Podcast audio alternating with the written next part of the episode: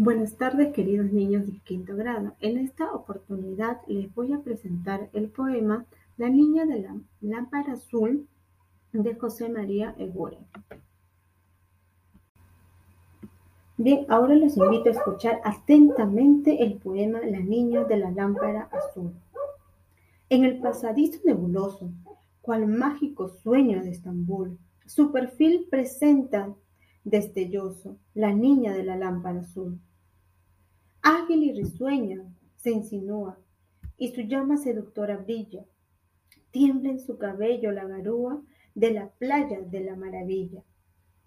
Con voz infantil y melodiosa, en fresco aroma de abedul, habla de una vida milagrosa, la niña de la lámpara azul. Con cálidos ojos de dulzura y besos de amor matutino, me ofrece la bella criatura un mágico y celeste camino de encantación en un derroche, yenda leda, vaporoso tul, y me guía a través de la noche la niña de la lámpara azul. Luego de haber escuchado nuestro poema La niña de la lámpara azul, vamos a rescatar cómo se ha declamado este poema. Podemos escuchar que se ha utilizado los recursos verbales como es el habla. El lenguaje no verbal no lo hemos podido evidenciar, pero podemos imaginar que la persona que ha estado declamando el poema ha hecho movimientos ¿no? de su mano, de su cuerpo.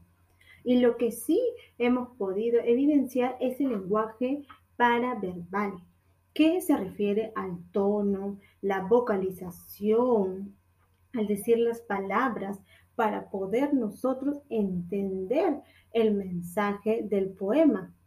Entonces recapitulemos. Para nosotros poder declamar un poema necesitamos del lenguaje verbal, no verbal y paraverbal. Los tres en conjunto van a hacer que nosotros podamos recitar un poema y nuestro oyente, nuestro público, se sienta captado y fascinado y también pueda comprender y disfrutar del poema. Me despido esperando que les haya gustado el poema y también recordar cómo debemos declamar el poema. Muy bien chicos, nos vemos en otra oportunidad para seguir aprendiendo juntos.